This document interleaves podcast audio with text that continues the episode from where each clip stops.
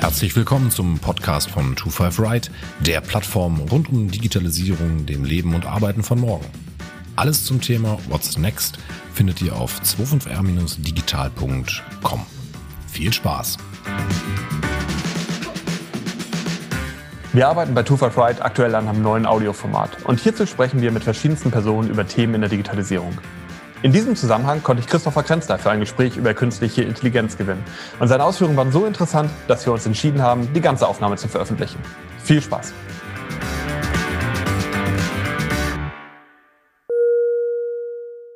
Hallo Christopher, schön, dass wir uns heute einmal austauschen können.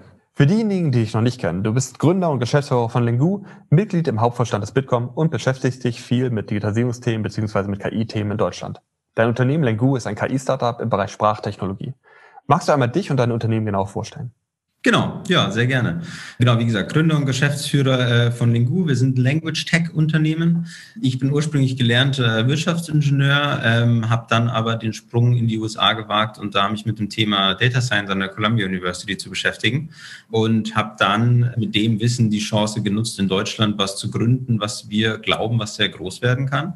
Wir bei Lingu, wir machen Maschinenübersetzung, nicht so, wie man das von den, von den gängigen Online-Tools wie Google Translate oder mittlerweile mittlerweile DeepL kennt, sondern fach- und unternehmensspezifisch.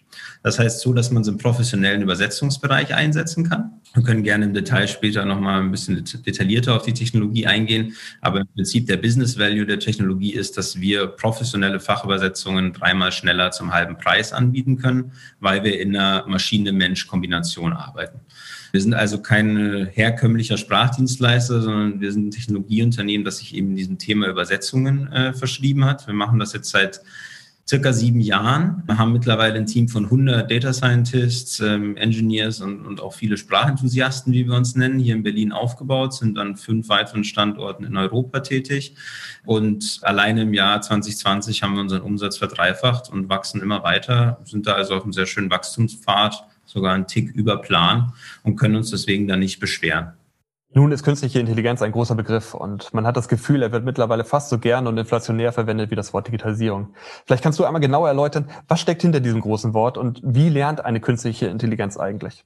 Ja, sehr gute Frage. Ähm, wir haben, wir haben einfach irgendwie dieses große Buzzword KI mittlerweile da im Raum. Was man, glaube ich, einfach ganz vereinfacht auf den Punkt bringen kann, ist, KI schafft es, dass der Mensch dem Computer einen Lernrahmen setzt. Ne? Und innerhalb von diesem Rahmen kann der Computer dann aus Beispielen erlernen gewisse sehr spezifische Tasks mittlerweile noch und die dann auch gegebenenfalls in einen anderen Kontext bringen. Und deswegen ähm, sind wir ein großer Verfechter davon, dass man eigentlich von Machine Learning, also maschinellem Lernen reden sollte, nicht von künstlicher Intelligenz.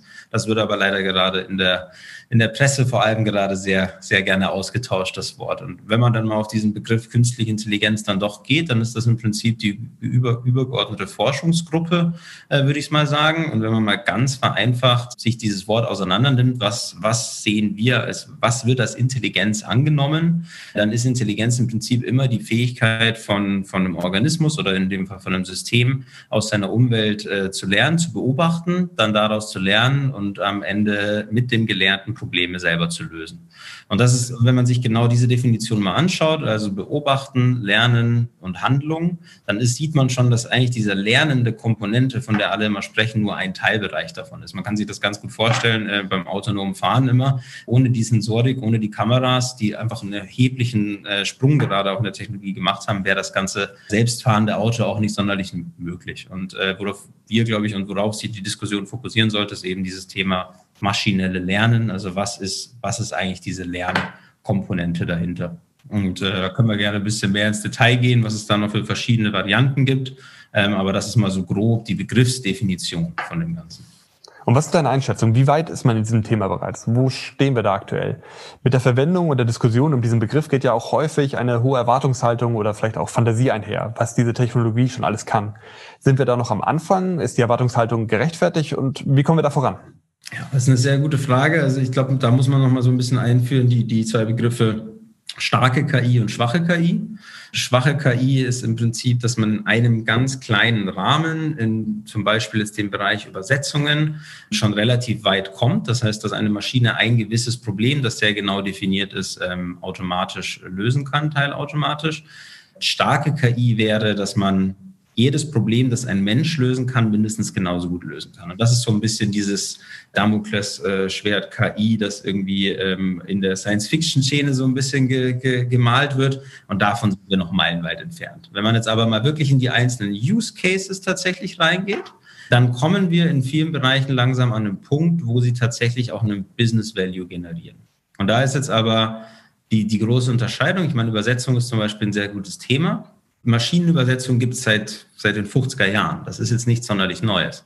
Äh, das Einzige, was sich jetzt quasi neu ergeben hat, ist, dass immer mehr Daten zur Verfügung stehen, immer mehr Rechenleistung, sodass die Modelle immer besser werden. Nichtsdestotrotz, und deswegen funktioniert unser Businessmodell auch überhaupt, ist zum Beispiel so ein Modell wie Google Translate oder äh, DeepL, das ist natürlich super an sich. Ja? Das ist ein generisches System, das ist auf möglichst vielen Daten trainiert. Generisch heißt, das kann jegliche einen Request von immer noch in diesem kleinen Task Übersetzung bearbeiten und ihnen eine Antwort geben. Und das ist genau das, was man ja in, einem, in so einem Online-Tool haben will. Wenn man das jetzt aber mal in den Geschäftsbereich schiebt, wo es ja eigentlich erst interessant wird, dass man aus KI, warum wollen Leute KI einsetzen, wegen Effizienzgewinnung, wegen Kosteneinsparung etc., dann hat das in einem professionellen Use Case keinen Impact. Wenn Sie einem professionellen Übersetzer eine Google Translate-Übersetzung geben und die korrigieren lassen, dann dauert Ihnen das genauso lang, wie wenn er das mit seinen bestehenden, regelbasierenden Tools heute auch schon macht. Und das ist genauso der Anknüpfungspunkt, wo man eben starten muss, wie kann man KI so shapen, dass das in der Richtung geht, damit sie auch in einem professionellen Use Case damit was anfangen. Das heißt, äh, rundum, ich glaube, wir sind noch ganz am Anfang. Okay, vielleicht passt die Einschätzung auch ganz gut zu einem Zitat, das ich von dir gelesen habe. Du hast einmal gesagt, wir müssen aufwachen und uns eingestehen, dass wir uns weiterentwickeln müssen. Ist es also so, dass wir noch ganz am Anfang stehen und uns etwas daran hindert, die Technologie zu nutzen? Was ist es, was uns da hindert? Ja, Absolut, absolut. Ich glaube, also das Zitat war ja auch vor allem auf, auf Deutschland bezogen. Ich glaube, wir sind in Deutschland äh, leider eine, wie sage ich das immer so schön? Die, Frage, die da immer aufkommt, ist ein bisschen, ähm, haben wir ein KI-Problem in Deutschland? Und das glaube ich nicht, wir haben ein Umsetzungsproblem. Ja, wir, wir, sind irgendwie aus unserer Natur her, wir sind erstmal sehr, sehr bürokratisch. Wir sind sehr gut darin, uns irgendwie selber Steine in den Weg zu legen. Gerade wenn man irgendwie mal die politische Diskussion äh, rund um äh, KI anschaut. Wir, wir kümmern uns um Sachen wie Ethik und Regulierung, die bitte jetzt auch nicht falsch verstehen irgendwie, ja, die, die sind wichtig, aber vielleicht sollte man das zuerst machen, nachdem man überhaupt mal einen Player hervorgebracht hat in einem Land, der auch wirklich was zu sagen hat. Weil meine Meinung ist immer der, der die größte Marktmacht hat, der die größten äh, Anteil am Markt hat, der kann auch diktieren, wie eine Technologie eingesetzt wird. Auch ein kulturelles Problem, glaube ich, hier in, in Deutschland allgemein unglaublich langsame Technologieadaption. Mein Lieblingsbeispiel da ist immer, ich weiß nicht, wie es bei dir war, aber mein erstes iPhone war das iPhone 4. Also wir schaffen es bei in der vierten Generation springen wir dann auch mal auf das auf den Zug auf sozusagen. ja, ich glaube, das war bei mir damals auch so. Ich war ein langer Verfechter von meinem BlackBerry. Das ist der Knackpunkt so ein bisschen an der ganzen Geschichte und das meine ich. Ich glaube, das ist auch ganz normal bei einem klassischen echt wirklich hoch erfolgreichen äh, Industrieland, dass man eher auf inkrementelle Verbesserungen äh, geht, als wie irgendwie bahnbrechende Innovation, weil man hat ja schon einen relativ guten Lebensstandard, aber ich glaube, da müssen wir uns langsam aufwachen weil das haben, sie, haben, haben wir jetzt gesehen in der Digitalisierung, wie ähm, äh, USA und China an uns vorbeizieht. Und da haben wir eine Chance, noch muss man sagen, eine Chance in, in KI, weil wir haben, dadurch, dass wir in Industrieland sind, eine unglaubliche Menge an Daten. Ich glaube aber, dass vielen Unternehmen leider noch nicht so ganz bewusst ist, auf welchem Schatz sie da eigentlich sitzen und vor allem nicht, was sie mit diesem Schatz überhaupt anfangen sollen. Und das ist, was ich damit meine. Wir müssen jetzt mal aufwachen, wir müssen mal ein bisschen pragmatischer angehen äh, müssen auch mal Sachen wieder uns trauen äh, zu, zu versuchen und nicht äh, das, was wir haben, immer versuchen zu verbessern, weil KI hat definitiv die, das Potenzial im positiven Sinne, einiges ganz stark umzukrempeln. Das ist ein guter Punkt. Wir stellen das ja auch in unserer Beratung fest, wie stark und wie innovativ im Bereich Digitalisierung Unternehmen aus den USA und China sind. Aber wenn du sagst, der, der die größte Marktmacht hat, der kann auch diktieren, wie eine Technologie eingesetzt wird, muss ich natürlich an Unternehmen wie Amazon und Google denken, die ja auch bereits sehr aktiv in der Erforschung und Bereitstellung von Lösungen sind. Dazu kommt, diese Unternehmen haben sehr viel Geld und die schlauesten Köpfe zur Verfügung, um eine Lösung erfolgreich auf den Markt zu bringen. Aktuell steht KI noch am Anfang, aber haben wir bei diesen großen Unternehmen überhaupt eine Chance? Ja, aber eben KI ist noch sehr am Anfang. Und das äh, absolut richtig. Am Ende, wenn, wenn die Use Cases mal gefunden sind, ja, und wenn die Daten, die zur Verfügung stehen, richtig eingesetzt werden und diese Systeme mal im, im, in der Produktion sind, dann haben sie natürlich da einen exponentiellen Wachstumsfaktor äh, äh, drin. Ja. Das ist bei uns dasselbe. Wenn wir quasi einen Kunden bei uns onboarden für Übersetzungen, dann, dann kriegen wir deren vorherige Übersetzungsdaten. Wir initialisieren damit das System und dann ist natürlich der Clou nicht, dass wir von Anfang an dreimal schnellere Übersetzungen anbieten können. Das ist toll. So gewinnen wir den Kunden am Anfang. Aber das Tolle ist, dass mit jeder Übersetzung, die der Kunde bestellt, die dann wieder vom Menschen revidiert wird, kriegen wir wieder ein Stückchen mehr Datenpunkte. Das heißt, über die Zeit werden, werden unsere Modelle besser und besser. Das heißt, wir haben immer weniger Korrekturen von einem Übersetzer, Fachübersetzer zu machen. Das heißt, die Kunden, die schon lange mit uns arbeiten, die kriegen mittlerweile im Vergleich zum Marktdurchschnitt sechs, sieben, acht, zehn Mal schnellere Übersetzungen, je nachdem, wie klein der, der Scope der Übersetzung ist. Und das ist natürlich das Interessante und deswegen absolut richtig. Wir müssen aufwachen. Äh, es, ist, es ist kurz vor zwölf, aber wir haben einen großen Vorteil, ist eben das, dass wir ich möchte es nicht hunderte Jahre, aber auf jeden Fall viele Jahre Erfahrung in der Industrie haben und in diese Daten auch wirklich da haben die sind halt leider meistens noch in irgendwelchen Leitsordnern und in irgendwelchen Formaten, die jetzt nicht unbedingt ideal sind für Machine Learning. Aber man kann ja mal in die USA gucken, was für Aufwände, ein schönes Beispiel, das ich immer bringe, Google zum Beispiel ähm, macht, um, um in das Haus zu kommen, um da Daten zu bekommen. Ja? Ob das ein, ob das ein, äh, zum Beispiel die Akquisition von Nest ist, wie viele Milliarden da bezahlt werden, ein Bosch sagt da halt, naja gut, also ich bin da seit, seit jeher bin ich da drin in den Haushalt. Wenn, die, wenn ich da irgendwas anbieten möchte, überhaupt kein Problem, aber wir müssen es halt machen. Ja, das ist richtig. Und wir müssen das schnell machen. Wir sehen ja, wie viel Mühe sich Google und Co. geben, in das Haus zu kommen und wie viel Geld sie bereit sind, dafür auszugeben. Geld, das sie dann später einmal auf einem anderen Weg wieder verdienen wollen.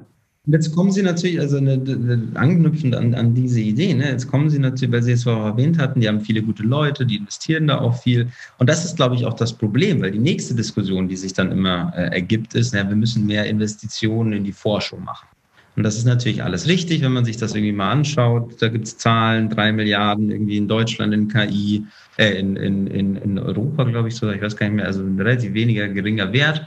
Ähm, 12 Milliarden alleine in Peking. So, das ist natürlich sind Riesenzahlen, alles super. Aber interessanter ist eigentlich, sich mal anzugucken, was machen eigentlich unsere Unternehmen hier in Deutschland vor Ort.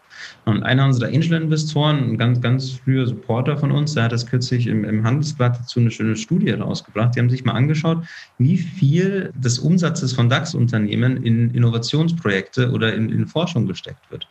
Und äh, das ist dann wirklich verheerend, weil da haben sie dann in DAX-Unternehmen, glaube ich, eine durchschnittliche Rate von irgendwie drei Prozent und in amerikanischen bei sechs Prozent. Und wenn man dann noch mal ein Stückchen weitergeht, jetzt auch auf die Geschwindigkeitsebene zu gehen, dann haben wir in Deutschland immer diesen, diesen Drang, selber machen. Und das, kenn, das kennst du ähm, als Beratung wahrscheinlich dann noch besser als wir.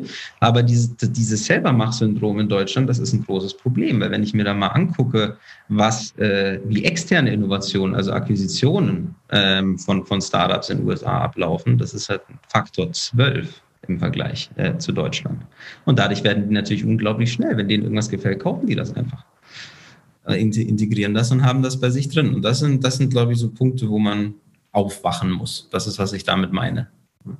Wenn man da nicht radikal was an seinem Ansatz ändert, wie man wie man mit Innovation im Unternehmen umgeht, äh, wie man darauf achtet, dass man das auch in einem gewissen, einigermaßen akzeptablen Zeitrahmen alles macht, dann rennt uns, glaube ich, die Welt davon. Ja. Du hast angesprochen, dass wir ein Industrieland sind und über eine unglaubliche Menge an Daten verfügen.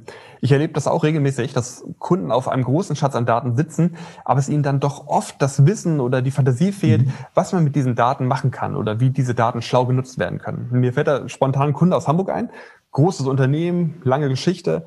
Auf einmal stellt dieser Kunde fest, dass ein komplett branchenfremdes Unternehmen aus den USA sich für das gleiche Geschäft interessiert. Einfach nur, weil dieser neue Wettbewerber durch Datenanalysen festgestellt hat, wo in diesem Geschäft noch Bedarf schlummert. Und der Kunde aus Hamburg hätte diese Möglichkeiten auch gehabt. Das Unternehmen verfügte über diese Daten, nur ist man einfach nicht darauf gekommen, entsprechende Auswertungen aufzustellen. Ja, absolut richtig. Also das ist, das ist was, was wir auch immer sehr stark promoten. Und ich bin ja nicht nur als, als Speaker ähm, in sage ich mal, politischen Umfeld unterwegs, sondern eben auch gehe gerne mal zu Unternehmen rein, um das, das genau zu promoten. Und was, was ich so feststelle, ist, dass einfach haben wir auch kurz am Anfang des Gesprächs kurz drüber geredet gehabt, ähm, dass eine unglaubliche Angst ist vor diesem Einstieg in das Ganze. Und die, die, die große Angst äh, kommt immer, wenn man Effizienzsteigerung denkt, dann hat das irgendwie immer direkt im Kopf was mit äh, Personalabbau zu tun. Ich glaube, das hat sehr viel damit zu tun, dass er ihn noch an den Köpfen. Aber vor allem, weil man eben gar nicht weiß, wie man anfangen soll und was, was wir da immer sagen, das ist alles gar nicht so schwierig, wenn man halt sich dazu entscheidet, das eben nicht selber zu machen, sondern mit einem richtigen Partner. Und ich glaube, jeder, jeder ist sich auch bewusst, eine Transformation, das ist immer ein bisschen holprig. Man muss, man kann nicht von heute sich, das ist unser KI-Konzept und damit fangen wir jetzt an, sondern das funktioniert eben nur, wenn das Bottom-up dann auch die Ideen von den Mitarbeitern kommen. Wie macht man das? Indem man sich eben Partner sucht, indem man sich mal einfache Bausteine am Anfang sucht, wie man kleine Leuchtturmprojekte aufsetzen kann, um, um sowohl an die Belegschaft, aber auch äh, für sich selber einfach mal zu beweisen, dass das tatsächlich was Sinnvolles ist. Und mein Ratschlag ist immer, um Gottes Willen bitte nicht anfangen, im eigenen Kernprozess von der Firma mit, mit KI äh, rum, rum zu hantieren, weil das so lange dauern wird, irgendwas zu machen, sondern nehmen, nimmt man sich, nehmen sich einen Teilprozess, sage ich immer. Fangen Sie an, was sind da die Metriken? Was hätten Sie gerne, was erwarten Sie durch äh, Automatisierung an Verbesserung an denen? Messen Sie das dagegen? Und damit haben Sie dann quasi, wenn das funktioniert, haben Sie dieses Leuchtturmprojekt geschaffen, können damit in Ihrem Unternehmen rumlaufen und sagen, hier, das KI funktioniert schon, das ist was Sinnvolles. Jetzt lasst uns mal hinsetzen, was ist eigentlich das, was wir machen? Ist es ein, ist es ein Maschinenbauhersteller, ein, ein, ein Handelsunternehmen, was auch immer? Dann kann man sich darüber nehmen, was man eigentlich macht. Und ein, ein super Beispiel, was sich da halt herausgestellt hat, ist, und deswegen funktioniert unser Geschäft gerade eben auch so gut, ist Übersetzung. Warum? Das ist, das ist schon... Äh, meistens outgesourced. Ja? Also sie haben da eh schon einen Anbieter. Das ist, die Prozesse stehen also dafür da. Das Schöne am, am, am der Maschinenübersetzung ist außerdem, dass diese ganze Datenthematik nicht so das große Problem ist, weil eine große Herausforderung im Machine Learning ist ja auch immer noch das Labeling von den Daten. Das Schöne bei uns ist, die individuellen Präferenzen von unseren Kunden bei Übersetzungen in Bezug auf Terminologie, Stil, denken Sie an so ein Handbuch, ja, das ist quasi in der Übersetzung enthalten. Das heißt, ich brauche eigentlich einfach nur alle jemals übersetzten Dokumente und kann damit anfangen, das zu machen. Wir trainieren ein Modell, alle Mitarbeiter kriegen dreimal schneller ihre Übersetzungen zurück. Übersetzungen ist ein sehr, bei einer globalen Unternehmen, ein sehr verbreitetes äh, äh, Produkt oder Service, der angenommen wird und jeder erkennt auf einmal, wow, ich kriege jetzt auf einmal, vorher musste ich immer drei Monate auf meine Handbuchübersetzung warten, jetzt kriege ich das halt nicht schneller zurück. Und damit haben sie so diesen Trigger gesetzt, na, so doof ist das ja gar nicht, diese KI-Geschichte. Das bringt mir ja tatsächlich was. Und warte mal, ich meine, ich bin ja immer noch hier. also irgendwie hat sich jetzt auch nicht viel verändert. Können wir ja mal anfangen, äh, darüber nachzudenken. Ein gutes Vorgehen. Ich glaube auch, dass man auf diesem Weg die Akzeptanz steigern und Bedenken abbauen kann. Ihr habt dann natürlich auch noch ein greifbares, konkretes Produkt für eine konkrete Problemstellung. Und die KI wird hier gut erkennbar, weil es nicht einfach nur eine Übersetzung ist, sondern weil die KI den individuellen eigenen Stil des Unternehmens sicherstellt. Und das ist, glaube ich, allgemein, also meine persönliche Meinung ist, dass erst die Customization von Machine Learning und das auf großer Skala und die Automatisierung dessen, das ist ja im Prinzip, was unsere Technologie macht, das automatische Trainieren von kundenspezifischen Übersetzungsmodellen das ist der, das ist der Durchbruch von Machine Learning allgemein. Weil niemandem hilft's was, äh, ob ich, ähm, das ist ein cooles Gimmick und wir sehen es viel, dass äh, eine KI erkennen kann, ob da ein Hund oder eine Katze drauf ist. Das ist aber nicht, das ist nicht interessant, sondern die wirklich kleinen Nuancen. Sagen Sie mal, Sie sind ein Schraubenhersteller, äh, der zig Milliarden verschiedene Schrauben hat. Da hilft mir das nichts, dass mir die KI sagt, das ist eine Schraube. Ja, danke, das weiß ich schon. Da fahre ich jeden Tag hin zu dem Laden. Mich interessiert, welche Artikelnummer ist das genau. Und das funktioniert halt nur, wenn ich das eben genau auf dem Bild, in dem Fall jetzt auf Bildern von den jeweiligen Schrauben, ein ganz spezielles Modell trainiere, in allen möglichen Facetten, wie man das Foto auch machen kann, damit er wirklich erkennt, worum es da eigentlich geht. Und deswegen bin ich der der Überzeugung, dass KI zumindest im professionellen Use Case, also im B2B-Bereich, erst durch Customization interessant wird. Das heißt, es ist einfach kein Produkt, das muss man einfach verstehen. Das ist nicht, ähm, was man einfach, ich kaufe KI. So, das ist so. Und das ist, das äh, gibt es auch viele Beispiele. Ich meine, IBM hat da einen super Job gemacht mit Watson am, am Anfang des Tages. Den Erfolg beim Einsatz im professionellen Use Case und die Customization wird auch von anderen gesehen. Ich habe gerade gelesen, ihr habt eine weitere Finanzierungsrunde erfolgreich abgeschlossen. Genau, genau. Nee, also bei uns läuft es wirklich super. Ich glaube, einer der Faktoren war tatsächlich, und davon bin ich auch allgemein überzeugt, dass äh, so so schlimm ähm, die Corona-Krise ist, glaube ich, hat sie einen kleinen Vorteil. Das ist, dass es äh, der ganzen Digitalisierung einen gewissen Schub gebracht hat und äh, auch dem Thema KI neue Aufmerksamkeit, äh, gerade in Bezug auf das einfach Unternehmen nach Möglichkeiten suchen, Kosten einzusparen.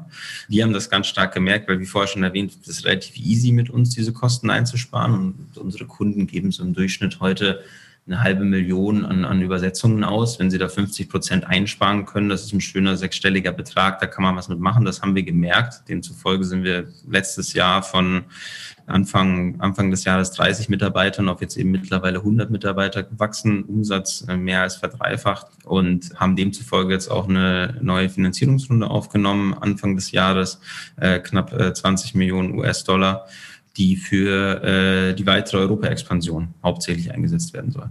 Ich habe das gelesen, ihr habt euer Geschäft auf dem britischen und skandinavischen Markt ausgeweitet. Das ist bei eurem Produkt ja vermutlich auch gut machbar. Genau, genau. Nee, wir sind seit April ähm, dort vor Ort. Äh, die ersten Teams haben dann im August angefangen, haben jetzt die ersten Kunden in, in, in, beiden, in beiden Bereichen und äh, das läuft sehr schön an gerade auch in Skandinavien ist äh, noch mal schöner zu sehen tatsächlich, weil da die Mentalität auch gegenüber neuen Technologien ein bisschen andere ist als bei uns. Also da läuft das sogar besser als wie in Deutschland äh, das ursprünglich mal angefangen hat. Und jetzt ist natürlich genau die weiteren europäischen Länder und dann der Sprung nach Nordamerika erstmal über Kanada bei uns tatsächlich ähm, äh, dieses Jahr geplant. Ich kann den Erfolg nachvollziehen. Wie gesagt, ihr habt ein greifbares, konkretes Produkt für eine konkrete Problemstellung. Der Use Case ist einfach und genau. wird dann halt durch KI gelöst. Es ist einfach ein einfacher Use Case. Und das ist auch, was ich immer, ich glaube, es ist sehr, sehr schwierig zu sagen, ähm, und ich bin mir sicher, dass du genügend äh, Anfragen davon bekommst, wir wollen jetzt auch irgendwas mit KI machen. Ja, das, das, ist so der ganz, ganz falsche Ansatz an die, an die ganze Nummer, sondern es muss sein, na, welchen Use Case habe ich denn?